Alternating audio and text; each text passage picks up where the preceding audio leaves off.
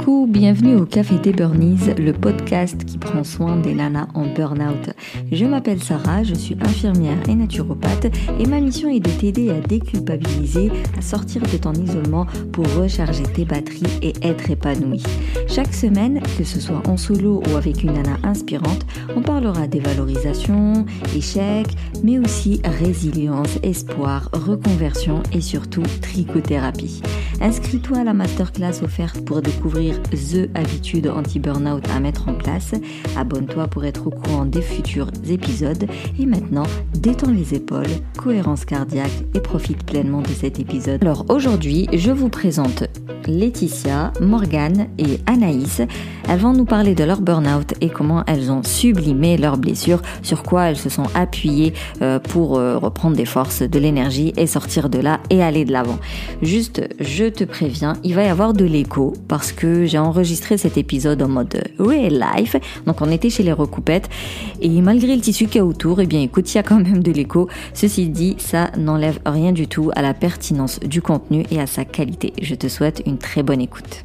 Donc aujourd'hui, je reçois Laetitia de Les Recoupettes, qui, qui est la fondatrice de l'association Les Recoupettes, qui recycle les arts du fil. Dis-moi si j'ai bien dit. Euh, ouais, c'est ça. Pas écrabouiller ton. Ouais, c'est exactement ça, il n'y a pas de souci. Euh, oui, l'association, elle s'occupe de, récupérer euh, tout ce qui est en lien avec les arts du fil. Donc, ça concerne le textile, la mercerie et les machines. Et nous, on, cherche une solution pour leur donner une seconde vie. Voilà. Et tu fais des ateliers aussi oui, on fait des ateliers de transmission, on fait de la transformation avec les bénévoles et on fait de la sensibilisation à l'extérieur par des prestations. Je peux venir avec mon matériel. Ou même sans. Juste tes mains dans tes poches, ça suffit aussi. C'est très très bien. quelqu'un, il va comme ça. On est là pour t'accompagner sur un projet. Exactement. Ok. À côté, il y a Anaïs, notre photographe. Bonjour. Bonjour Anaïs. D'ailleurs, qui a son appareil? Donc si vous entendez des cliches, cliches, cliches, c'est Anaïs qui prend des photos. Du coup, je suis photographe euh, essentiellement culinaire. En tout cas, c'est ce dans quoi j'essaie de me spécialiser en ce moment. Euh, également du stylisme culinaire, tout ce qui concerne un peu la food, la création de recettes, etc. Et en parallèle, je suis aussi pâtissière. Donc j'essaie de combiner un petit peu euh, tous ces métiers. voilà. deux passions quoi tu fais à manger des pâtisseries sucrées super bonnes et tout. Et ensuite, tu les prends en photo avant de les dégommer. Exactement. Et pourquoi il n'y en a pas sur la table? J'allais le dire. c'est quoi, c'est quoi cette arnaque? J'ai pensé tout à l'heure, j'ai pensé, je me suis dit, oh, je sais pas. On sait jamais, tu vois, je ah, sais, des jamais. J'ai loupé le créneau. Bah, elle a ramené, bon, ramené l'appareil photo, c'est déjà pas mal. Voilà, mangez-le. Et ensuite, à ma droite, j'ai euh, Morgane qui, euh, qui est la fondatrice de Idyll Paris, qui est une marque de bijoux. Oui, c'est ça. Euh, j'ai créé la marque Idyll Paris il y a deux ans maintenant, enfin un an et demi. et donc, c'est tous des bijoux en acier inoxydable et plaqué or, où j'ai une partie que je fabrique, une autre partie où je me fournis auprès de, fournisseurs français. Et l'idée de la marque, c'est de proposer un univers poétique, authentique et responsable donc je vais veiller euh, à ce que les matières que, je vais utiliser euh, soient responsables jusqu'au packaging. Ok. Et donc même si vous venez vraiment de trois univers super différents, votre point commun, c'est que vous avez toutes vécu un burn-out. Et quelque part, c'est ce burn-out qui vous a euh, orienté vers votre activité actuelle. Tout le monde est d'accord avec ça. Du coup, j'aimerais connaître votre définition de burn-out. Alors, comme je disais, pas la définition euh, Larousse ou sociologique ou je ne sais quoi, mais vraiment ton ressenti à toi, comment tu l'as. Euh, déjà, euh, comment tu l'as. T'as su que t'as fait un burn-out? Quand t'as su que tu l'as fait, eh ben, quelle était ton émotion à ce moment-là? Comment tu l'as pris? La prise de conscience, comment elle s'est faite? Et quelle est la définition que tu peux lui donner? Alors pour ma part, c'était il y a deux ans et demi, trois ans. Euh, mais je me rendais pas compte à ce moment-là que c'était un burn-out. Pour moi, un burn-out, c'était vraiment euh, le fait d'être surchargé de travail. Euh, c'était voilà qui entraînait une dépression et, voilà, je, l'identifiais plutôt comme ça.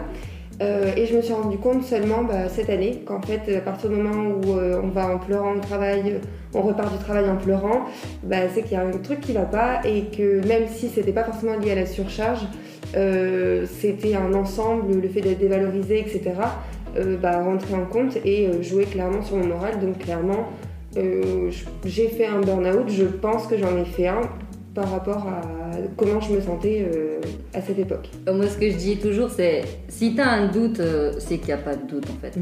c'est si tu dis je pense que, bon, bah, c'est qu'il était bien installé. Alors, un burn-out, c'est vrai qu'il est caractérisé par la fameuse phase de l'effondrement où voilà, on dit que tu peux soit faire un malaise, soit tu peux plus te lever le matin.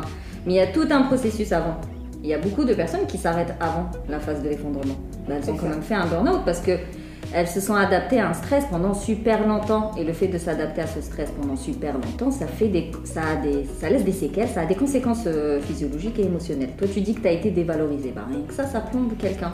Tu vois totalement. Du coup, t'as pas besoin de qu'on te ramasse par terre pour dire que as fait un burn-out. Le fait que tu ailles au boulot en pleurant et que tu rentres en pleurant, ça veut dire que tu es en mode stress toute la journée, tous les jours. Et ça, quand ça perdure dans le temps, bah, ça fait les mêmes conséquences qu'un burn-out. Alors moi je m'en suis aperçue euh, après euh, le départ de mon chef euh, dans mon ancien boulot, avec qui j'avais un, lien très fort en termes de professionnel. Et il est parti du jour au lendemain. Et en fait petit à petit, au fil des mois, au fur et à mesure des mois, mon sommeil était perturbé et, et j'avais de beaucoup de problèmes de concentration notamment en conduisant. Et hum, de la tension. Et en fait, comme j'étais euh, très formée aux fonctions exécutives, j'y étais euh, très sensible. Et euh, donc des problèmes de mémoire à court terme, de la tension et de la, concentration, notamment quand je conduisais. Et des problèmes de sommeil. Et du coup, la boucle a continué de s'effondrer. Ce que j'attendais de plus en plus les vacances pour pouvoir me mmh. reposer et reprendre de l'énergie. Euh, et, en fait, j'y arrivais jamais. En fait, c'était reculer pour euh, mieux sauter. Et, voilà. Et en fait, j'ai continué ça pendant plus d'un an et jusqu'à l'effondrement. Voilà. Toi, donc tu as été vraiment jusqu'à l'effondrement Ah oui, oui. oui. Comment ça s'est manifesté? L'effondrement, quand j'ai eu trois accidents de voiture en une semaine. Ah ouais, Mais ça va euh, et, un gros pétage de plomb du jour au lendemain. J'étais de plus en plus en colère et euh, du coup, j'ai vraiment pété, ce qu'on appelle vraiment péter un plomb. Et ma fille m'a filmé en fait ce jour-là parce qu'elle a eu vraiment très peur. Et euh, elle l'a envoyé à sa grand-mère en disant euh, il se passe un truc. Et du coup, j'ai été interpellée. Et là, je me suis dit bon, stop, je m'arrête. Et c'était le, signal. Quoi. Pour moi, ça a été. le déclic qui a Ouais, ça a été vraiment le déclic. Et du coup, comment tu définirais le burn-out? Euh, comme une accumulation d'une surcharge euh, physique et temporelle. Enfin, j'arrivais plus du tout à maîtriser mon temps, à maîtriser mon corps, à maîtriser mon esprit. Euh, tout était au maximum et j'arrivais plus ni à baisser ni à augmenter. Euh, et, du coup, euh, mon corps était en, surcharge tout le temps, tout le temps, tout le temps. C'est ce qui explique, en fait, tes trois accidents, c'était vraiment de la... Ta concentration, elle était... Elle pas de crête. Ah oui, oui, puis c'était à 8h euh, du matin, donc à la rigueur, c'était le moment où j'étais censée être la plus attentive. Et, et, puis tous les trajets où j'arrivais chez moi, je ne sais pas me rappeler ce, que, ce qui s'était passé, comment j'étais arrivée jusqu'ici. Ça, c'était vraiment euh, systématique. Ouais, des fameux pilotage automatique. Pilotage automatique, c'était fou. Tu es tellement épuisé que c'est ton subconscient qui prend le relais parce que tu n'es pas capable de te concentrer de toute façon. Tu n'es pas capable de raisonner, fixer un point avec tes yeux, c'est compliqué. C'est vraiment le subconscient qui va tout faire à ta place. Et c'est pour ça que les accidents se sont produits, parce que subconscient il est cool, mais. Et il n'y avait plus rien pour me régénérer en fait. Ouais. J'avais plus, j'avais plus de ressources. Euh, Puis les repos, j'imagine ça passait en mode rumination et compagnie, du coup. Euh. J'espère pas. ah, alors euh, pour ma définition, c'est exactement la même que Morgane. Dans ma tête, j'imaginais vraiment bah, une surcharge de travail importante, quelqu'un souvent qui a peut-être un gros poste ou quelque chose comme ça, mais en tout cas, ça ressemblait à ce que tu disais, Morgane. Et, euh, et alors, je sais pas pourquoi, mais dans, dans ma tête, j'ai vraiment l'image du quarantenaire qui n'en peut plus, qui a bout, qui, voilà. Vraiment, c'était impossible que. Euh, en tout Une jeunette pimpante comme moi. J'allais dire ça. J'allais dire dans ma tranche d'âge. pour moi, ça semblait pas possible et encore moins à un poste comme celui que j'occupais. Parce qu'en fait, euh, du coup, j'étais dans le monde de la photo, euh, donc dans une grosse entreprise, et puis j'ai décidé de faire une reconversion euh, qui n'a pas été au bout. Et, enfin, qui a été au bout, qui a été concluante, mais malheureusement j'ai eu des problèmes de santé qui ont fait que j'ai pas pu continuer à fond dans ce métier-là, qui du coup était la pâtisserie. Euh, donc je peux pas continuer à plein temps, euh, enfin bon voilà. Euh, et par la suite, j'ai dû retourner dans mon entreprise. C'est comme ça que ça se passe après un fongicif. Euh, C'était très compliqué mentalement parce que le burn-out était déjà en cours. Je ne le savais pas du tout. J'ai mis euh, très longtemps à comprendre que c'était ça, et c'est d'ailleurs on m'a fait la réflexion. C'est pas moi qui qui l'ai compris. C'est ton entourage qui t'a dit euh, ça va pas. Alors non, en fait j'ai décidé de me prendre en main parce que là ça allait vraiment plus du tout, j'étais arrivée à une phase de non-retour. Euh, j'étais tout le temps en colère, épuisée, euh, j'allais au travail reculons. En fait quand j'ai appris que j'allais devoir retourner dans cette entreprise, euh, parce que ça allait mieux en pâtisserie, mais quand j'ai appris, bah déjà il y avait la, comment dire, la, L'appréhension. la, bah, la tristesse de ne pas pouvoir continuer dans quelque chose dans lequel j'avais mis énormément d'espoir. Et puis, euh, ouais, la, la peur de retourner dans cette grosse entreprise, où j'avais vraiment pas envie d'y retourner, de revivre un peu ce que j'avais vécu, d'autant plus qu'il y a des choses qui avaient changé euh, en termes de management, etc. C'était déjà pas foufou. Donc je voulais pas vraiment pas continuer là-dedans. Et en fait là ça a été euh, la chute totale. J'ai eu de longs mois d'arrêt, deux longs mois d'arrêt avant d'y retourner. Je voulais vraiment pas. J'ai fini par euh, bah, y retourner parce qu'il n'y a pas le choix. Et puis en fait j'ai commencé à développer des, des troubles de santé, des trucs vraiment pas chouettes. J'ai du coup fait un petit séjour de trois semaines à l'hôpital. Euh, j'ai eu un suivi psy, etc. Et c'est à ce moment-là le psychologue qui lui-même m'a dit, à la fin du séjour, je crois qu'on aurait dû mettre l'accent sur le travail parce que Ouais. ça vient de là le problème. Et, euh, et c'est ce jour-là que j'ai compris qu'en fait les, les soucis assez importants que j'avais eu, je voulais pas y croire, et ben c'était vraiment lié à ça. Ça, c'est quand même un bel effondrement. hein. Et puis il va faire un suivi psy parce que là ça devenait très urgent, du coup j'étais mise sous traitement et tout, enfin, c'était un peu, un peu chaud, vraiment. Et puis bah, à la fin euh, c'était nickel, ça allait beaucoup mieux et euh, j'ai j'ai eu de la chance. Mais de la chance, t'as- t'as bossé, t'as Oui, travaillé, non, j'ai- j'ai travaillé pour. Non, c'est sûr. Non, je travaillais pour, mais quand je vois l'état dans lequel j'étais, j'ai eu de la chance que ça soit rapidement terminé. Ouais, j'ai- Tu es retourné à ton taf parce qu'il fallait. Oui. C'était plus du tout quelque chose que tu voulais faire. Après, je sais pas comment ça se passait sur place, est-ce que voilà l'ambiance a été cool ou non, mais rien que le fait de faire un boulot avec lequel on se sent plus du tout aligné, t'es contre toi. Au quotidien, t'es en mode euh, conflit de valeurs internes et ouais, ça ne peut pas aller. Et du coup, toi, c'était très psychologique et ensuite, tu l'as exprimé, tu l'as manifesté avec des euh, troubles ça, alimentaires et bim, euh, mademoiselle, elle, elle s'est retrouvée à l'hôpital. Et elle te dit, parce que attends, hein, elle me dit, je suis pas sûre d'avoir fait un burn-out, je sais pas si c'est. euh, Mais j'ai mis, vraiment beaucoup de temps parce que pour moi, j'avais pas du tout le profil. C'est ça, Ouais. j'avais pas le profil. Et en fait, il n'y a pas de profil. Ah non, C'est- pas du tout. C'est ce que j'ai compris beaucoup plus tard. Parce que du coup, cette idée-là, j'imagine, ça va même pour vous deux. Pour vous, à un burn-out, faut, faut être Ouais, cadre. c'est la c'est la communication qu'on a pu voir en tout cas. Je trouve qu'on n'est pas suffisamment renseigné sur euh, ce que c'est qu'un burn-out et, Mm. et à quel moment, parce que le but c'est pas de tomber dans le burn-out, Mm. donc à quel moment euh, sont les premiers signaux et à quel moment il faut se réveiller et se dire stop quoi. Ouais. Et c'est vrai qu'on associe souvent le burn-out. Bah, je pense que c'est un peu à cause des suicides qu'il y a eu. Mais on a l'impression qu'il faut être cadre dans une grande entreprise, avoir au moins 50 piges et plein de Bah, le souci et- c'est qu'on en entend parler uniquement euh, quand Ouais. c'est ce type de situation en fait. C'est à partir de là où, euh, où on en parle. Donc c'est là où forcément on associe à ça. Et tu dis donc j'arrive pas à ce stade. Oh, ça va. Moi, je cochais la case de la quarantaine, donc je pense que j'étais bien dedans. En plus, toi, t'étais dans l'éducation. Ouais, Donc en plein dedans aussi. exactement. Bah, Avant, c'est vrai que ça a commencé par les soignants. Ensuite, c'est parti euh, vers les, euh, les enseignants. Et là, depuis quelques années, ils ont dit que non, non, non. Tu peux même élever des chèvres, que tu pourrais faire un burn-out. Il n'y a absolument aucun rapport. Tu peux avoir 18 piges comme tu peux en avoir 56.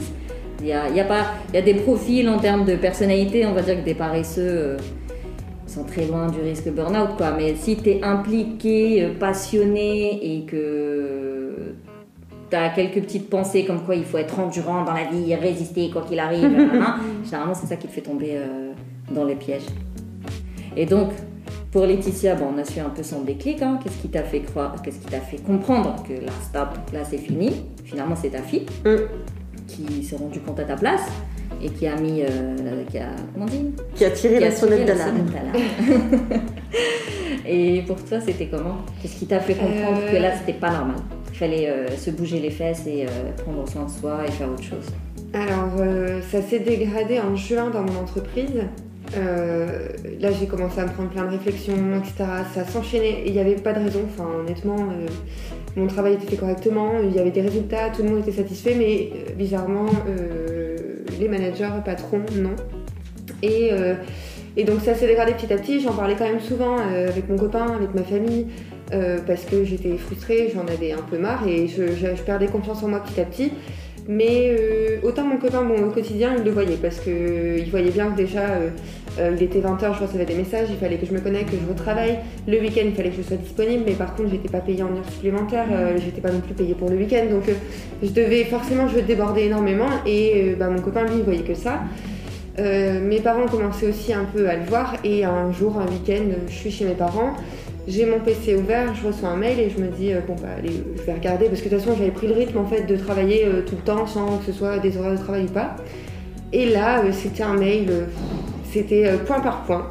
Il y avait une dizaine de tirés et c'était ça ça va pas, ça c'est pas bien, ça ça va pas, ça t'es nul. Enfin c'était c'était pas t'es nul mais c'était exactement ce que ça traduisait.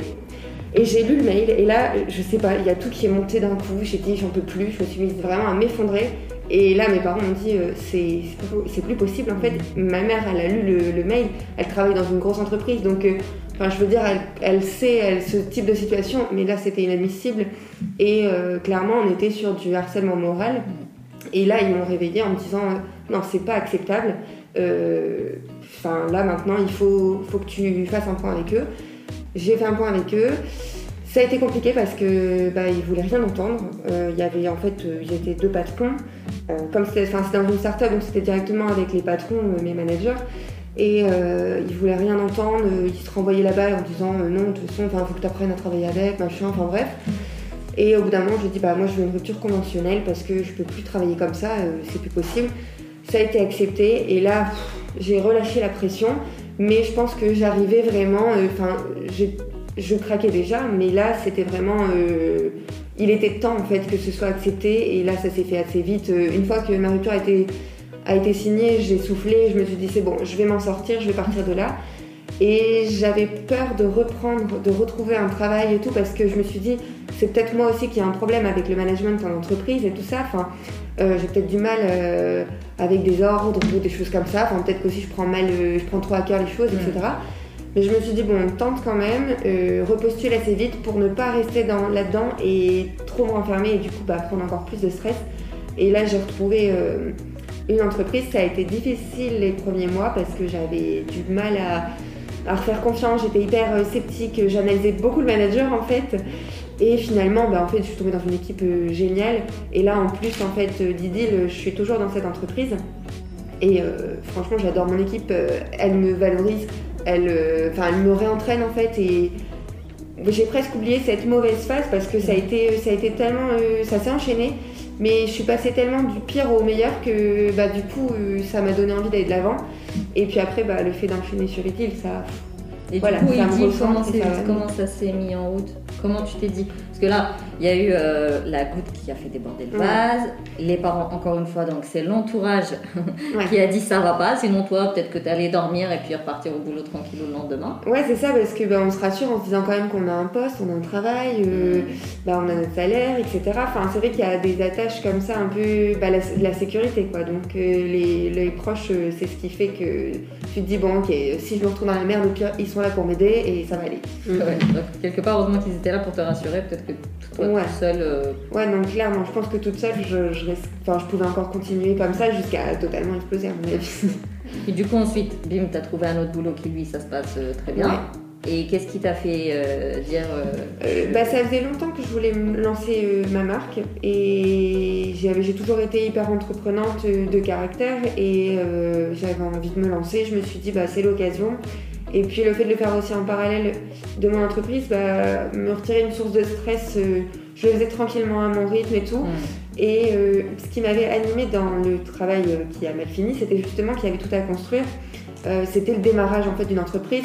Et j'avais vraiment adoré ça et je me suis dit, bah, c'est du gâchis en fait d'en être arrivé là parce que. Enfin, il y avait tellement de choses à faire et c'est tellement dommage que ça se soit terminé comme ça. Donc c'était aussi un moyen pour moi de, me, de rebondir et de me dire bah, tout ce que j'ai pas pu faire, ce sur quoi j'ai pas été valorisée et au contraire j'ai été dévalorisée, bah, je, vais le faire. C'est bien parce que quelque part le fait de relever comme ça des défis, ça explose l'estime de soi et ça te permet de...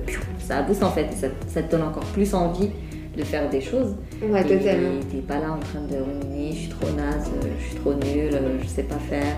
Non, non, c'est cool. Est-ce que tu penses que la créativité y a joué? Le fait que ce soit fabrication euh, Totalement, parce que quand on crée soi-même, bah forcément, à la fin, on, a, on est fier de soi parce que bah, la création, ça demande du temps, il euh, faut se concentrer, il faut faire des recherches, etc. Talent bah, même, pas forcément de talent, mais euh, parce qu'on a, je pense qu'il faut juste trouver le, la bonne activité qui se colle à soi. Donc, c'est ça, mais je pense que ouais, ça, ça aide forcément à s'en sortir. Euh, à côté, je fais beaucoup de danse et ça demande aussi de la créativité, le fait de créer une choré, etc. Et c'est pas une fois qu'elle est créée, c'est un échappatoire et, et, on est super content. Enfin, c'est, c'est, je pense que, ouais, je pense que le fait de se concentrer sur quelque chose et le faire, le construire soi-même, le fait de, de, passer toutes ces étapes qui sont difficiles, mais, après, mais, mais on sait l'objectif et on sait que derrière euh, ça va nous aider. Et arriver à atteindre cet objectif et se dire waouh, bah, toutes ces galères-là, c'est, je les ai faites et aujourd'hui je suis fière de moi, j'en étais capable, je, je l'ai fait et derrière bah, on a quand même de la reconnaissance aussi parce que nos proches le constatent.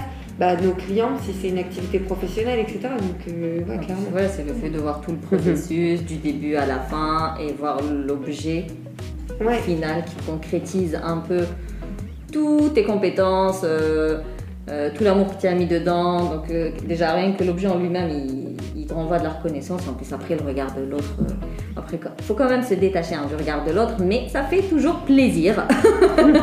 quand on te dit Ah, c'est trop beau, c'est trop bien.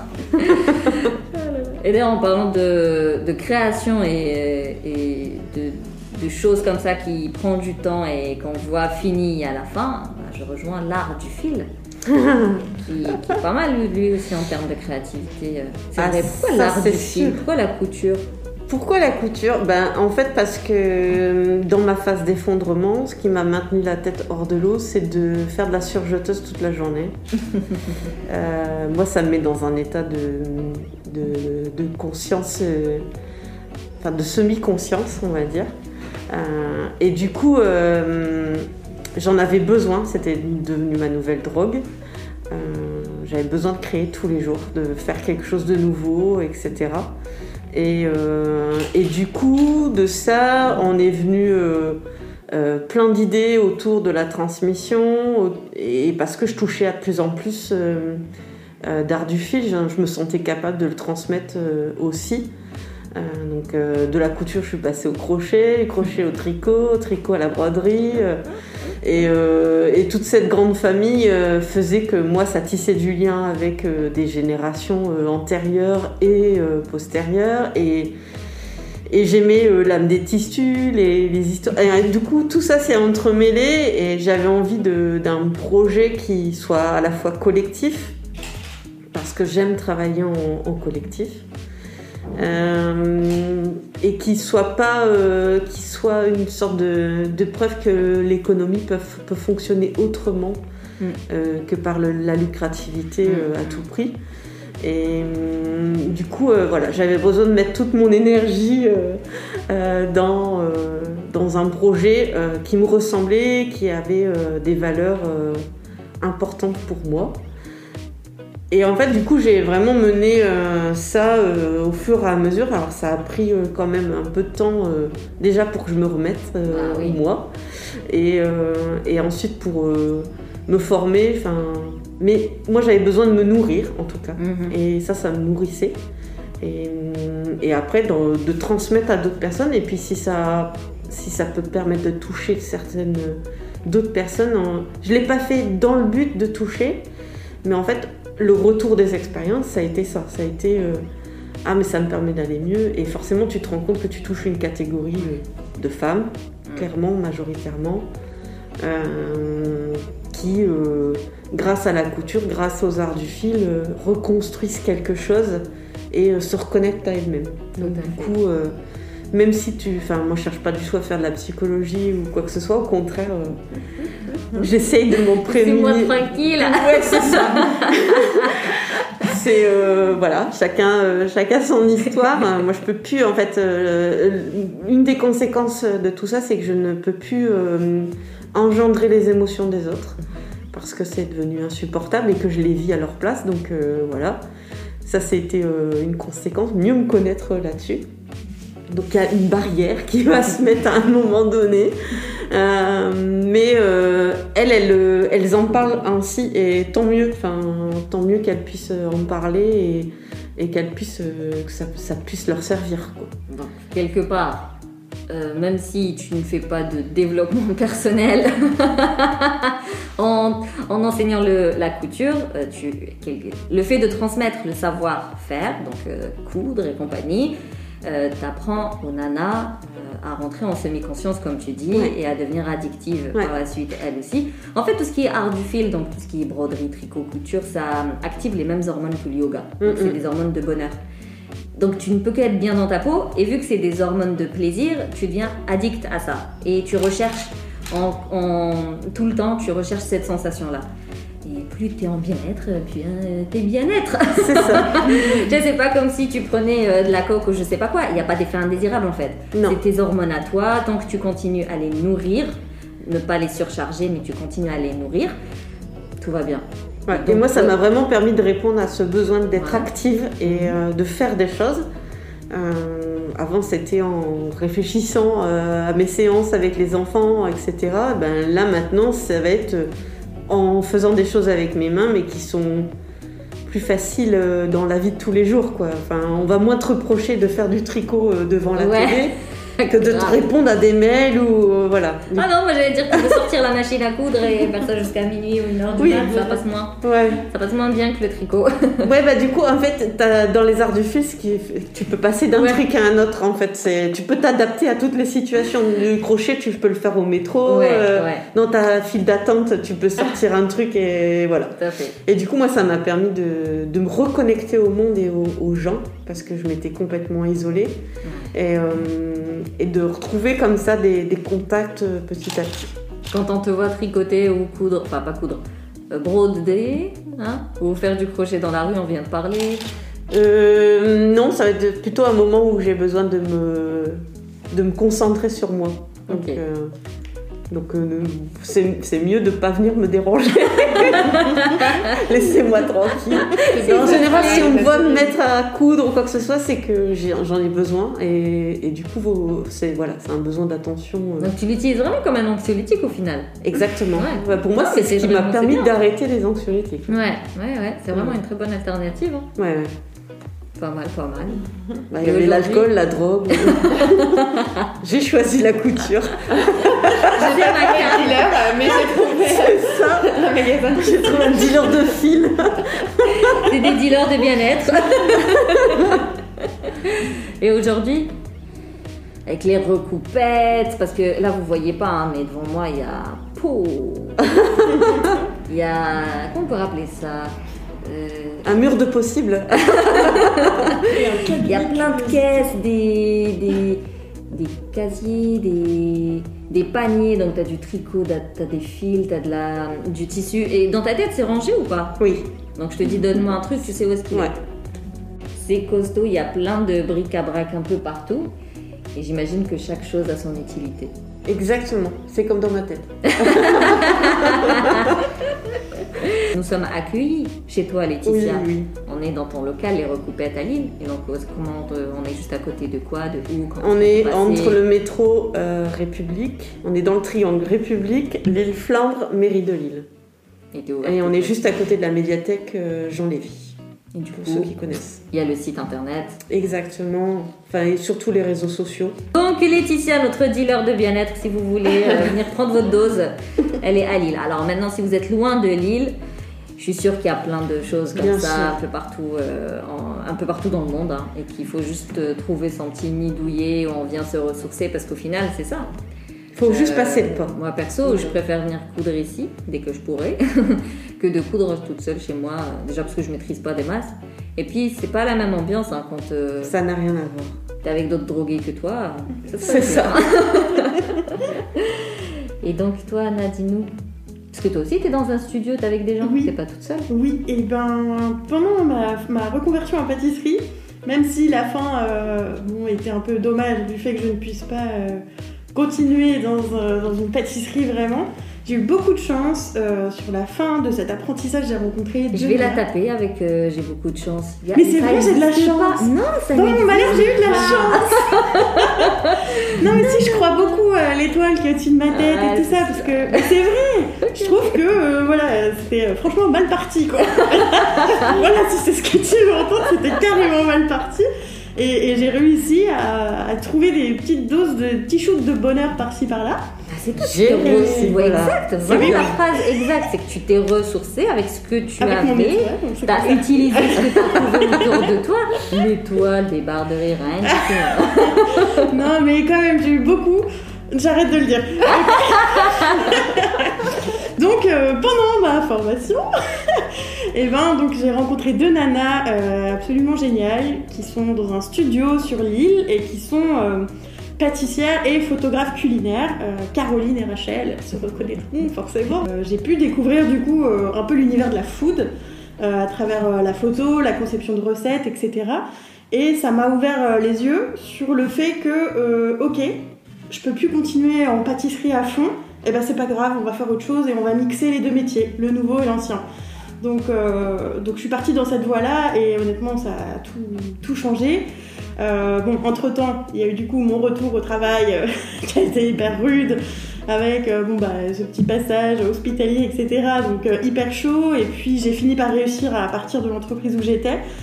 Du coup, plus ou moins grâce à mes problèmes de santé, si je puis dire, j'ai pu avoir un licenciement euh, pour. euh, euh, je, putain, je sais plus comment on appelle ça. Pardon, j'ai dit un gros mot. un licenciement. Alors, inconta- incompatibilité euh, professionnelle, c'est ça? Ouais, ça aurait pu. non, non, mais euh, punaise, bah, j'ai- je suis tellement en train d'oublier cette période que Sarah qui vient poser des questions et qui me saoule. j'en oublie ce terme. Euh, mais en gros, voilà, c'était pour euh, Maladie maladie, pro. pro. Ouais. Et plus, mais on dira rien. Enfin, c'est ce qu'on a dit à l'entreprise, en gros. Mais en gros, voilà, c'était pour maladie pro. Et, euh, et du coup, j'ai pu partir euh, comme ça et correctement.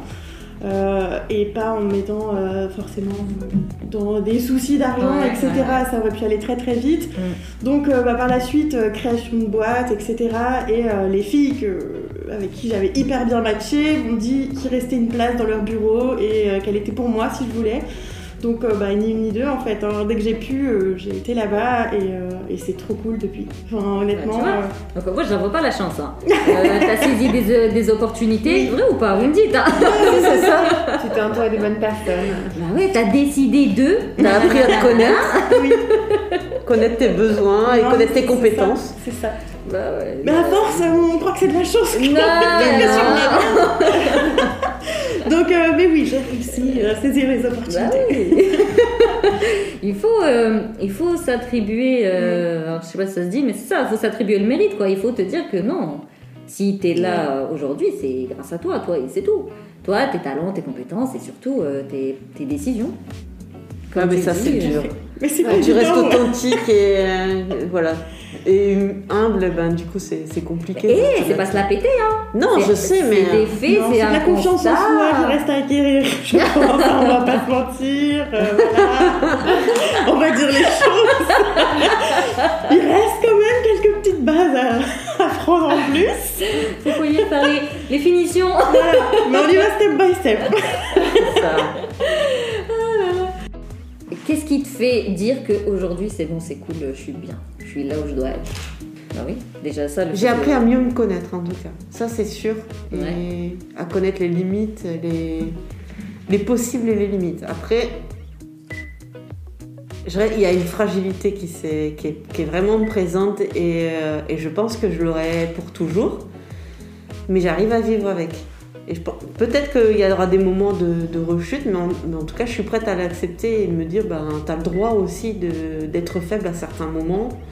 Et, euh, et c'est pas grave, ça fait partie de moi. Et ceux qui, ceux qui, qui m'aiment et qui me connaissent ben, accepteront ça. Et puis après, sinon, ça fait du tri. exact. de toute façon, être épanoui, avoir une vie heureuse, ça ne veut pas dire que jamais de la vie, on est, mal dans notre peau. Hein. Non, non, non. C'est au contraire, c'est ok, là, je suis pas bien je vais pas m'effondrer, je vais accepter le truc, je vais mettre en place une nouvelle stratégie, je vais m'en sortir, je vais sortir mon tricot, je vais me mettre euh, en pause, je vais prendre une vraie euh, phase de récup, nanana, parce que je me connais, blablabla. Et j'arrive à m'arrêter juste avant la limite. J'arrive même à m'arrêter bien avant. Je peux même anticiper euh, les événements négatifs. ça veut pas dire que être épanoui, c'est être pump positif du matin au soir. Non, non, pas du tout. Hein. Je dirais même que finalement, le burn-out, il t'a appris à te connaître. Et du coup, aujourd'hui, tu arrives à esquiver euh, les pièges dans lesquels tu tombais avant. Hum, hum, hum. Est-ce que tu lui en veux quand même? Non, non, je le remercie aujourd'hui. Merci, burn-out.